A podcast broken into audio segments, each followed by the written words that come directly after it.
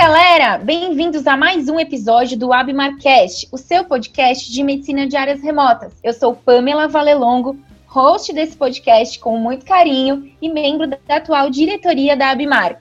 Bem, hoje estamos com dois convidados sensacionais. Juliana Schlad e Roberto Bizaco. A gente vai conversar sobre um dos eventos mais importantes da medicina de áreas remotas de 2020, o Congresso da World Extreme Medicine, que foi online, mas não foi gratuito. E se você não pôde acompanhar o que rolou por lá, a gente selecionou os five hot topics do Congresso. E esse podcast é para você.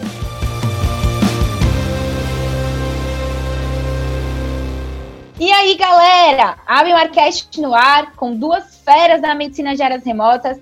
Nosso assunto é o congresso da World Extreme Medicine e a gente vai conversar sobre os cinco principais tópicos do congresso. Mas antes, eu vou deixar os nossos convidados se apresentarem para vocês. Por favor, Ju. Oi, Pam. Oi, Beto. Oi, galera. Sou Juliana Schlag, sou ex-presidente da Bimar, Sou course host do WLS, curso de suporte avançado de vida em áreas remotas no Brasil. Sou médica, nutróloga, venho trabalhando cada vez mais com medicina de áreas remotas na minha vida, estou transformando meu plano B em plano A. A gente já falou aqui em alguns outros podcasts e é um prazer para mim poder estar aqui novamente falando com vocês hoje, com a Pan e o Beto, que são super queridos e adoro conversar sempre com vocês. Bom, pessoal, boa noite. Eu sou o Roberto, é, Bisato, sou médico do esporte é, diretor da Bimar e sou instrutor do AWLS também. Agradecer o convite aí para a Bimar, né, que é, é sempre excelente falar do assunto que a gente mais gosta, como a Ju falou, transformando o plano B em plano A.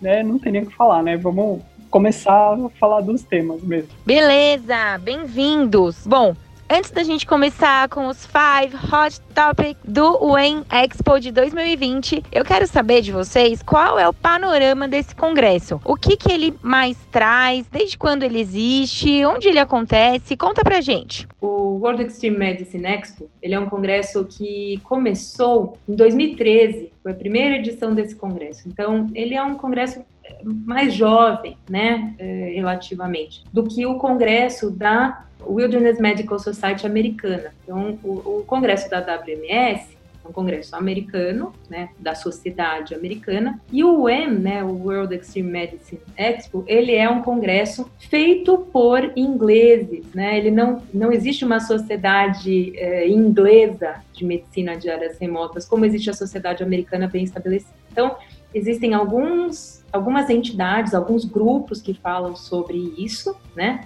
esse grupo, particularmente, é liderado por uma pessoa chamada Mark Hannaford, que é um, Marco, um médico da Universidade de Exeter, na Inglaterra. É, e ele é um baita do empreendedor, é um cara assim, que tem um portfólio imenso de, de conquistas, é, tanto do ponto de vista médico como do ponto de vista de, de, de, realmente de empreender coisas em medicina de áreas remotas, é um cara muito, muito ativo. Então ele criou esse congresso em 2013 e vem crescendo bastante, é um congresso já que com poucos anos de idade já é bem estabelecido. Então assim, ele é um congresso, né, comparando os dois, comparando o da WMS com o UEM, né, são dois congressos de perfis diferentes. O da WMS ele é bem um congresso de sociedade, um congresso realmente assim, aquele congresso bem com uma parte científica muito forte, com novidades muito grandes, assim, com os últimos breaking news nas respectivas áreas. Então é uma coisa muito mais é, ciência dura mesmo, ciência bruta. E muito bem feitinho, obviamente, né? Como não, não poderia deixar de ser, os americanos sempre capricham muito. Agora, o UEM, talvez ele seja ainda mais caprichado do ponto de vista de, de impacto, então, ele é um, um, congresso que não tem muita ciência bruta, ele não tem novidade, ele não tem, ele repete muito tema de um ano para outro. Eu, eu, fui nesse primeiro congresso de 2013, fui em 2014, fui em 2015. E para vocês terem uma ideia, eu acabei parando de ir ao longo dos anos porque os temas se repetem bastante. Esse ano eu resolvi fazer novamente, né, para ver como é que como é que estava. Alguns temas ainda foram repetidos, inclusive com os mesmos palestrantes, mas ainda assim é um congresso que vale a pena fazer é um congresso assim que tem um impacto muito interessante, principalmente para quem está começando a conhecer, né, a medicina de expedições e áreas remotas. Então, assim, ele tem muita imagem, muito linda, as pessoas são, são muito. falam muito bem, os palestrantes falam muito bem. Então, assim, é muito inspirador, sabe? É um, é um congresso menos ciência e mais inspiração. É uma coisa que eu queria saber em relação ao valor dos dois congressos. É, algum deles foi gratuito? Esse da UEM, por exemplo, online, a gente. Eu tinha, tive uma esperança por um momento de que fosse gratuito. Ah. Como é que ficou a parte financeira, Ju, pra galera que tá ouvindo a gente? Gente, pesado, pesado. Ambos foram pesados. O da WMS não vou lembrar agora que foi em julho, mas foi algo ah. como 400 e tralalá dólares. Exato, pesado. Foram quatro dias de congresso, assim, tem bastante coisa, vale a pena, sabe? Assim, é um dinheiro que você fala no final, fala, putz, foi caro, mas valeu. O da UEM mais barato. Tinha tickets desde cento e pouquinhas pounds até 195 pounds, né? Então, libras esterlinas, mais caro também né, em relação ao dólar. Mas nenhum dos dois é de graça, não. Então, assim, esse negócio de graça aí é, não, é, não é muito com esse povo.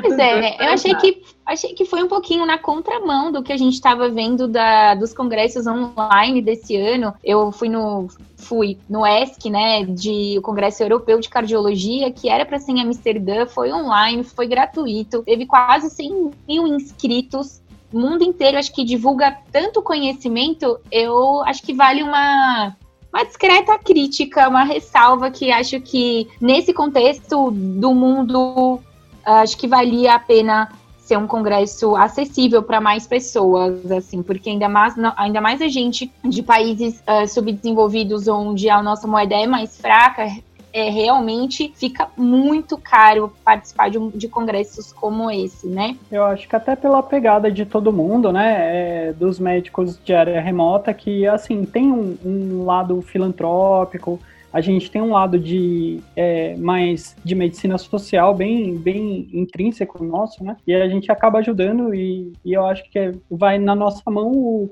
o fato do congresso, dos grandes congressos serem gratuitos, né? Sim, perfeito. Bom, Bora começar para os nossos cinco tópicos, então. A gente selecionou o primeiro tópico, aquele bem que a gente lida com ele em várias situações na medicina de áreas remotas e da vida também. Cinetose, tem alguma novidade? Então, depois da introdução super longa que eu fiz, né? Então vamos voltar.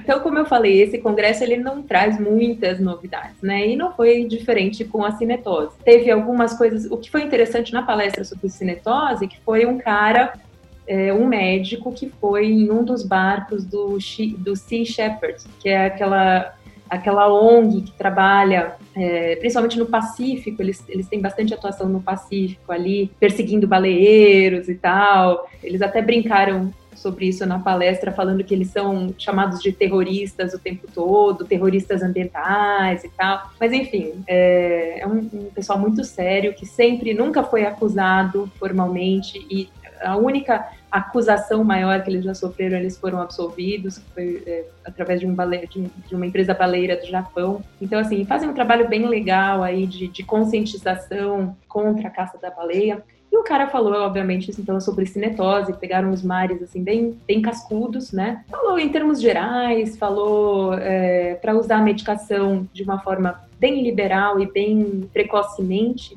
né? Então, assim, uma das coisas que a gente sabe sobre cinetose é realmente aí, não tem nenhuma novidade, né? Então, os PETs de escopolamina, né, são, são a medicação padrão ouro para cinetose. Ele nem falou muito sobre isso, mas ele falou em usar realmente medicação de uma forma precoce. Aí falou um pouquinho do, né, do que a gente, do que os marinheiros fazem, né, para tentar melhorar aí a sua, a sua tolerância. Então, medidas comportamentais, como não ficar né, em lugares fechados, ficar sempre no deck, tentar ficar na meia nau do navio ou mais para a popa, que é onde bate menos, né? Dos navios ou dos veleiros, tentar sempre olhar para o horizonte, não ficar olhando para nenhum ponto fixo próximo de você. Algumas, algumas ah. outras coisas, como algumas comidas mais leves, boa hidratação, evitar álcool, evitar gordura, esse tipo de coisa, medidas gerais, tá. né? nada novo. Ju, quanto tempo antes a gente tem que fazer uso, Ju ou Beto, quanto tempo antes a gente deve fazer uso da medicação para evitar a cinetose? Não é uma coisa que nem mal de altitude que a gente precisa começar a utilizar a profilaxia antes, né, antes da gente subir, né. A cinetose, se você começar é, um dia antes, por exemplo, da, de embarcar, não vai adiantar nada, né? não faz nenhuma diferença do que começar no momento do embarque. Então, assim, é, ou colocar o PET de escopolamina no momento do embarque, né? Então, aqui no Brasil a gente usa bastante a meclizina, é bem utilizado com poucos efeitos colaterais, dá pouco sono, tal. Então, a meclizina VO costuma resolver bastante. E uma coisa que é legal sobre a cinetose, a gente sempre falar, né, que é um, é uma, um mal passageiro. Né? Então, por mais que você se sinta mal, se você segura as pontas ali, depois de cerca de 48 horas até 72 horas, o seu labirinto se habitua àquele movimento em três dimensões que a gente tem nas embarcações, né? Então acaba acaba dando tudo certo se você tem estômago para segurar até lá, né, Beto?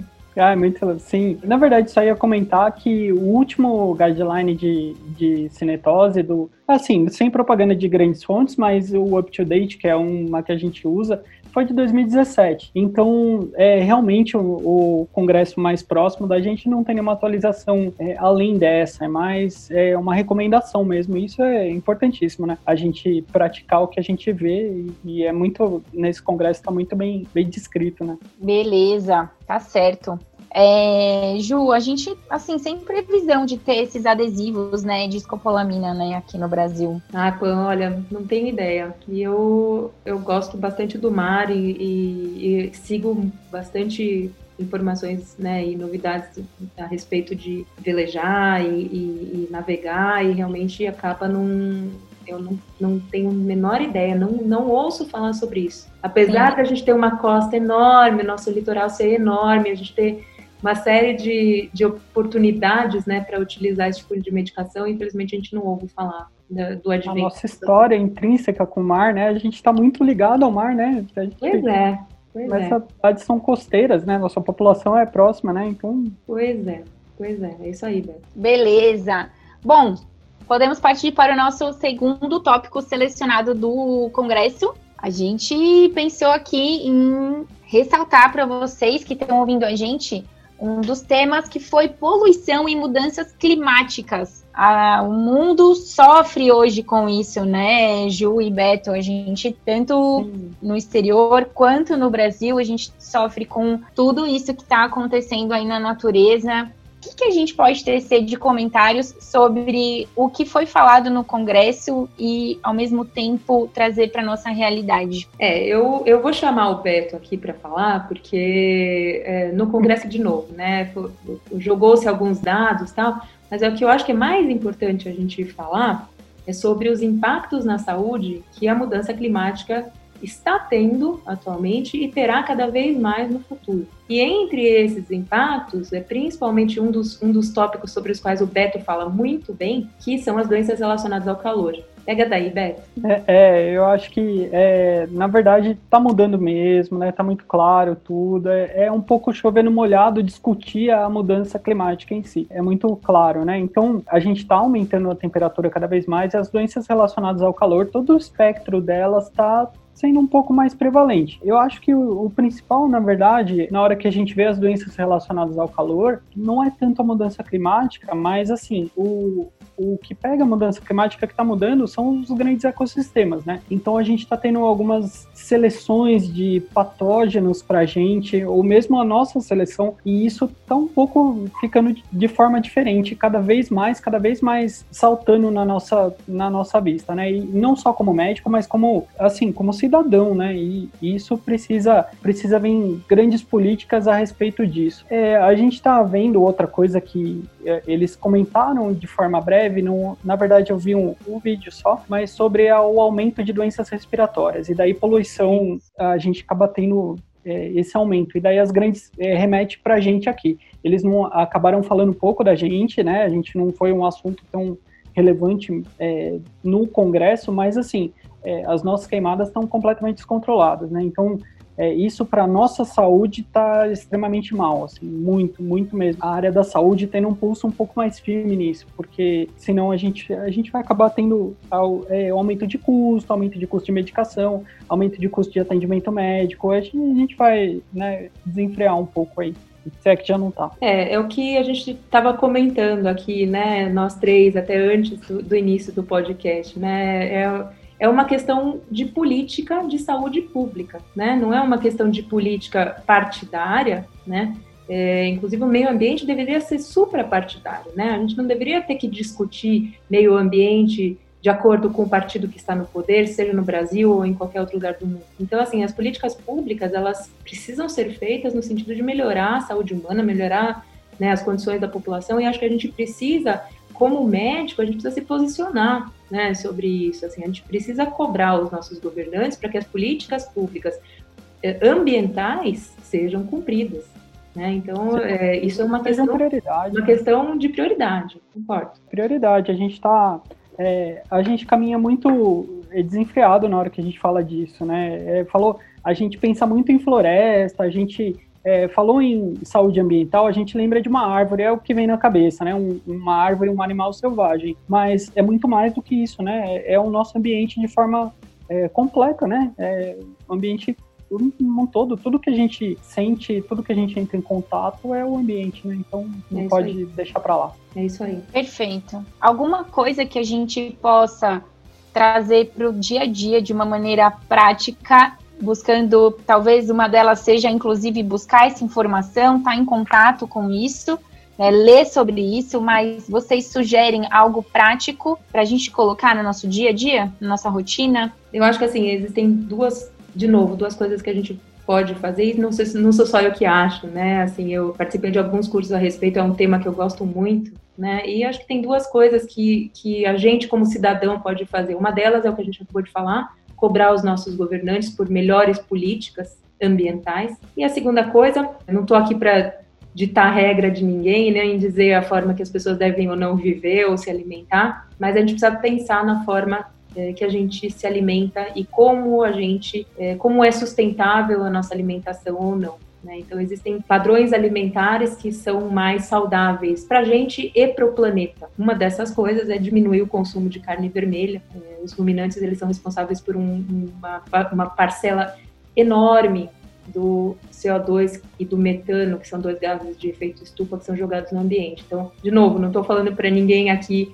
virar vegetariano ou vegano, mas acho que a gente precisa pensar é, nos modelos que a gente tem, nos padrões, né? Às vezes, um pouquinho de mudança faz uma diferença enorme para o planeta e para a nossa saúde. Com certeza. Exato.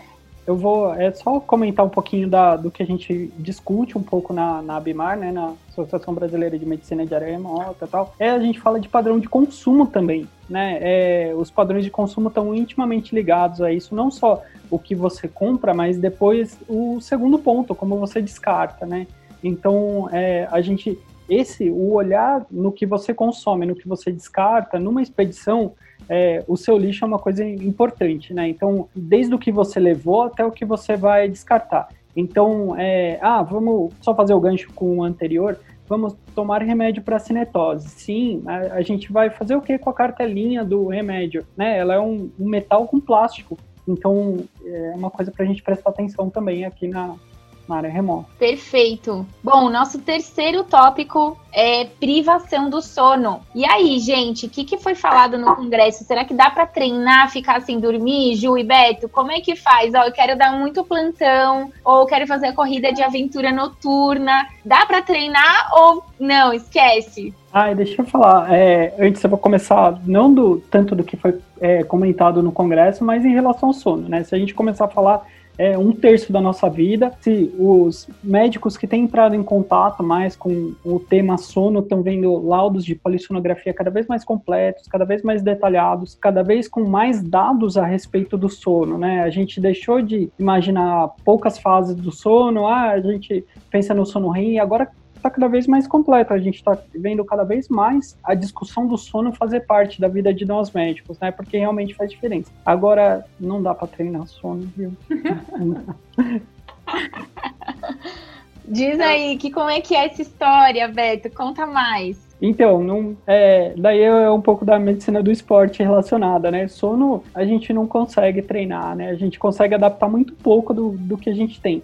Na verdade, se você aclimatar alguma coisa, né, a gente usa bastante esse termo, é, adaptar horário, você consegue é, tirar um pouquinho do jet lag, mas uma coisa bem, bem complicada, a privação de sono em si. Jet lag é, é uma coisa já mais um pouco discutida, que a gente consegue prevenir, que a gente consegue até tratar em pouco tempo. Sabemos que ir de um lado para o outro do planeta faz diferença, né?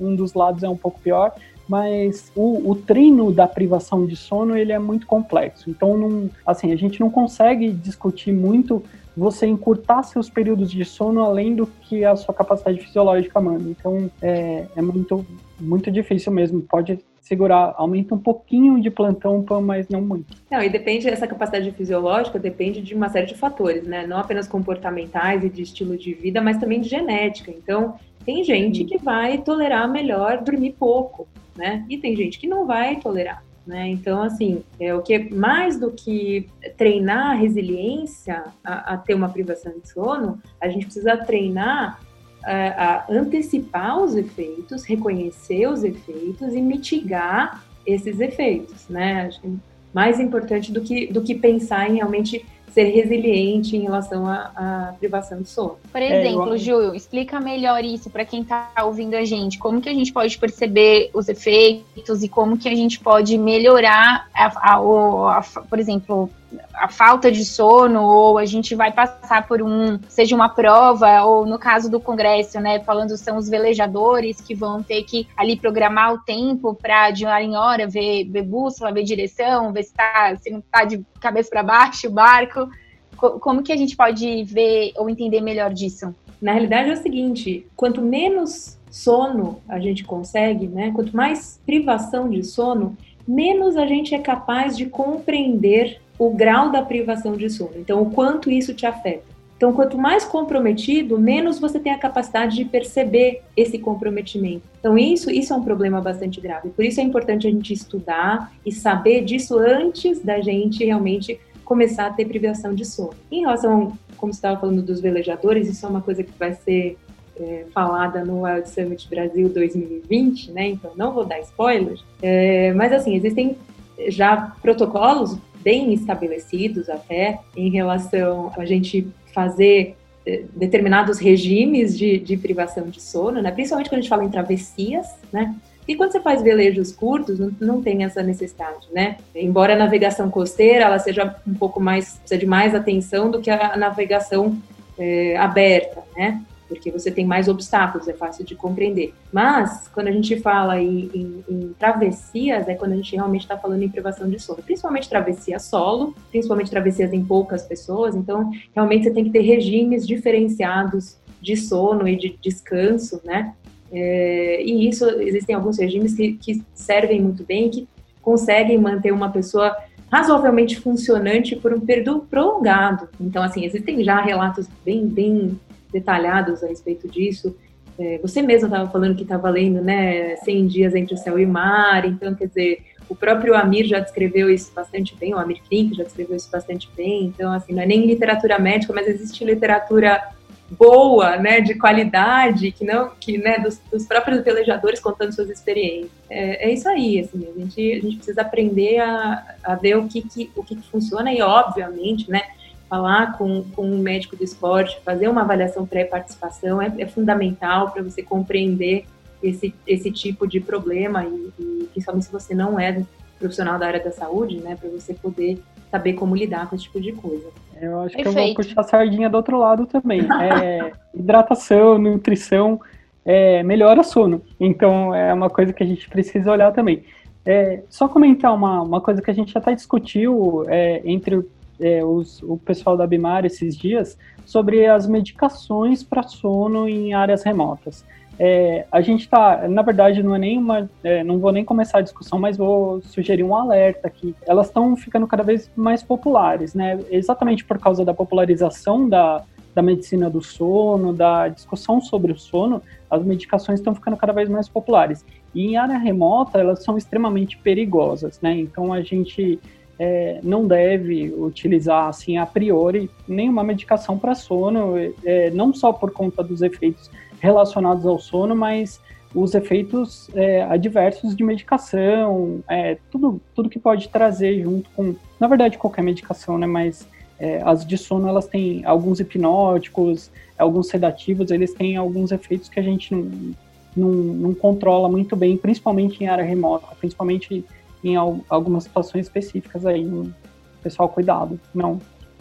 Perfeito. E até ressaltando aqui, a gente da área médica acaba se, faz, se prescrevendo muita medicação. É sempre interessante entender que isso é muito perigoso e que você deve sim uh, passar em consulta, seja com um colega seu, uh, médico do esporte, ou um psiquiatra que tenha especialização em medicina do sono, para receber esse tipo de prescrição, seja para um momento desse de expedição, né? Ou seja, até para sua vida. É muito importante, acho que nós, a gente deixa isso, é, a gente não pensa nisso, nos distúrbios que a gente acaba desenvolvendo pela privação de sono dos nossos plantões, da, principalmente na fase de formação médica na residência, mas a, a importância disso e muitas vezes a gente vê colegas se autoprescrevendo, às vezes doses cada vez maiores de medicação e a gente já tem relatos de dependência em relação a isso. Então, além da, da parte da expedição da área remota na nossa vida, vamos prestar atenção e não ficar se autoprescrevendo medicação, que isso é muito deletério. Boa. Bom, perfeito. Olha, estamos chegando no nosso grande finale. Vamos falar agora do nosso quarto tópico, five. Aí são five hot topics. A gente vai falar agora do quarto, altitude.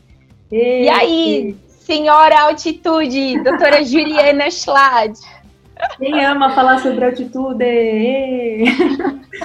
então, é, a, a, palestra sobre altitude, né, sobre medicina de altitude, foi dada pela Karina, pela Karina Odiani. Eu não vou dar spoiler, porque ela também vai dar uma palestra sobre altitude no Wild Summit Brasil 2020, que é o congresso da BIMAR, que é o congresso, que é o congresso sobre medicina de expedições em áreas remotas o maior congresso da América Latina, o congresso que ninguém pode perder.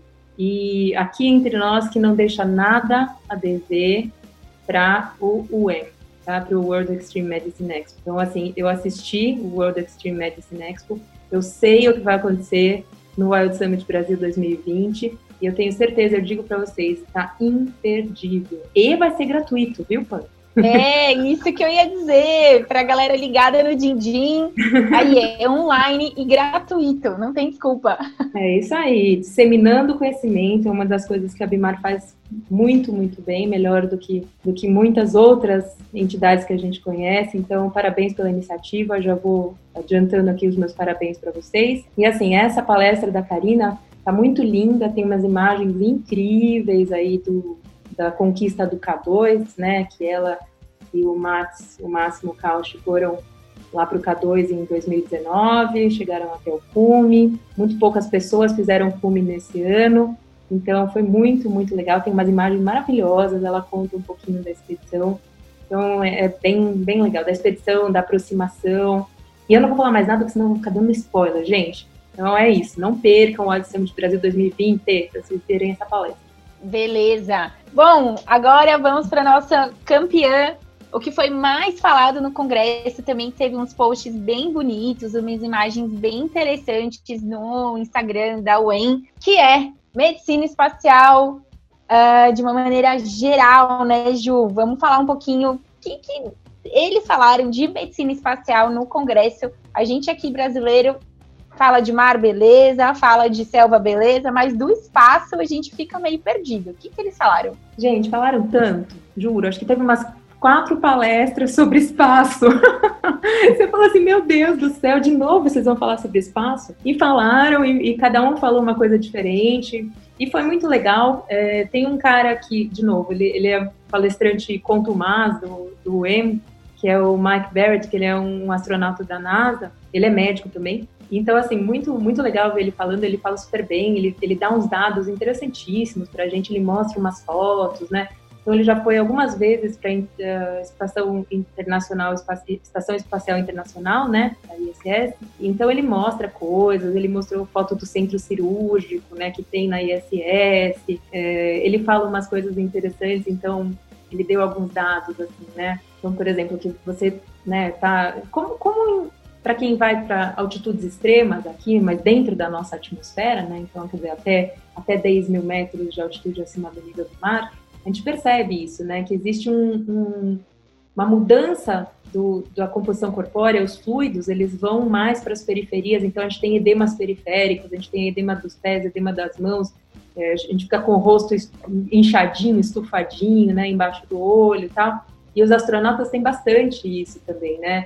Eles ficam com aquela cabeça toda inchada, tem bastante desconforto na parte cefálica aqui. É, e tem outras coisas interessantes também. Então, quer dizer, eles têm, é, por conta desse shift de volume, né? Eles têm uma, uma diminuição do volume intravascular, né? E assim, uma, então também diminui a contagem, é muito interessante, diminui a contagem de eritrócitos. Então, é, tem, tem coisas que não, não são muito compreensíveis para a gente fisiologicamente, mas que de fato são mensuráveis e ocorrem, né? É, e, e, assim, obviamente também, né? O fato de você não ter peso, não ter gravidade, então quanto mais tempo você fica no espaço, mais você vai perdendo massa magra. Então eles têm formas de se exercitar, né? Dentro das estações espaciais, principalmente, eles têm então, toda, toda um, uma, uma parte aí que os, os médicos do esporte piram, né? É, de você ficar. E cardiologista também, viu? Também fica pirado, porque você fica lá no, fazendo né, teste ergométrico, o tempo todo sendo monitorado, né, os caras passando lá, vendo tua, tua, tua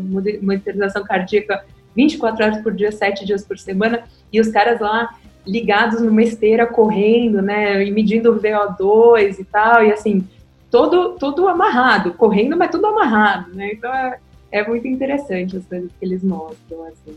Eu acho que é, é, para a fisiologia, né? É o médico do esporte muito próximo da fisiologia, né? É muito próximo de um fisiologista e para a gente é, é a nossa última fronteira até agora, né? Até agora porque, né? Filmes futuristas é, dizem como é que a gente ia se portar agora. Então é a última fronteira, né? Isso que você falou é a gente não sabe o que acontece lá em cima, né, em termos fisiológicos. Para alguns educadores físicos que estão acompanhando, alguns guias, tal, a parte fisiológica é como o organismo funciona de forma normal, né? O que dirá de uma forma patológica que é a doença lá em cima, né? Então, é, como essa realidade tá, a gente tá tá entrando em contato mesmo com isso, né? O, a SpaceX está aí, né? Então, eu acho que todo mundo já ouviu falar. Então, logo as, as viagens vão ser uma, alguma coisa na nossa realidade. Aí. Então, é o comecinho de, de conhecer, né, como é que está funcionando aí tudo. A sarcopenia é bem importante, né, bem importante mesmo. É, eu não tenho absolutamente experiência, né? Claro, sou é, brasileiro, bem brasileiro, então não conheço. Assim, sei que é, é muito importante, é um, é um, relato frequente desde a década, desde 1960, né? O pessoal comenta. E ele, ele Perfeito. deu eles, né, deram outras, outras curiosidades, passaram outras curiosidades legais para a gente, né? Então, é, lembro de um, de um slide que ele colocou um astronauta na janelinha, assim, né, da cápsula espacial, não era, não era estação é, espacial internacional, era cápsula, né? E o cara na, na janelinha, assim, e ele falando que as janelas são super, super tratadas com, com é, filtro anti-UV, porque a, o, a radiação ultravioleta é, é absurda lá em cima. Então, que se você ficar, é, né, se você não tem esse tratamento nas janelinhas, você não, você tem, começa a ter queimadura solar a partir de 5 minutos, de 3 a 5 minutos de exposição à luz. Então, assim, de primeiro grau, de segundo grau, ele falou, você não pode ficar 10 minutos, né? Então, assim, é muito, muito interessante aí. E outras coisas também, né? Que é, você tem nasceres e pores do Sol você tem 13 nasceres e pores do sol por dia na estação. Eh, aliás, desculpa, 16 é, nasceres e pores do sol por dia, né? Quando você está na, na, Estação Espacial Internacional. Então, para quem gosta de ver o pôr do sol, vai para lá, gente. É um lugar legal para ver. 16 por dia? 16 por dia. Vai, então dá para tirar cada foto, né? né? Como que a gente dorme lá, né? Pois é, então, né? Eu vejo, né, de novo, falando, pegando o gancho aí pro sono, né? Como é que fica o, ciclo circadiano, né? Quando você tem isso, você tem que ter um, um tipo de um, um isolamento realmente muito, muito eficiente, muito bom, né? Para você colocar o seu ritmo em dia ali, né? Além de todos os outros problemas de fisiologia da altitude. Beleza, galera. Olha, é bem nada palpável a medicina aeroespacial. A gente, no Brasil, o que a gente costuma falar, inclusive foi um tema do Wild Summit do ano passado, a gente comentou sobre a mudança fisiológica que existe dentro do avião, né? Quando a gente fala de altitude, altitude extrema, dentro do avião, acho que foi o que a gente mais falou já, mas medicina aeroespacial aí a gente realmente é, não, não comentou disso, é muita novidade para a gente é, brasileiro. Acho que para eles também é sempre uma novidade, mas eles têm essa vivência e essa história na medicina aeroespacial, né, Ju e Beto? Acho que historicamente eles têm a NASA, a pesquisa, tudo isso, um interesse muito grande e dinheiro que pode é, possibilitar tudo isso, né? Sem dúvida. Uhum. Com isso, fechamos os nossos cinco tópicos de excelência aí que a gente selecionou do Congresso da UEM desse ano. E a gente faz um convite agora para você que está ouvindo a gente, não pôde ver o UEM. Bom, não fique triste. A gente vai ter um congresso sensacional agora, final de novembro, com início dia 27, 28 e 29 de novembro. As inscrições são online.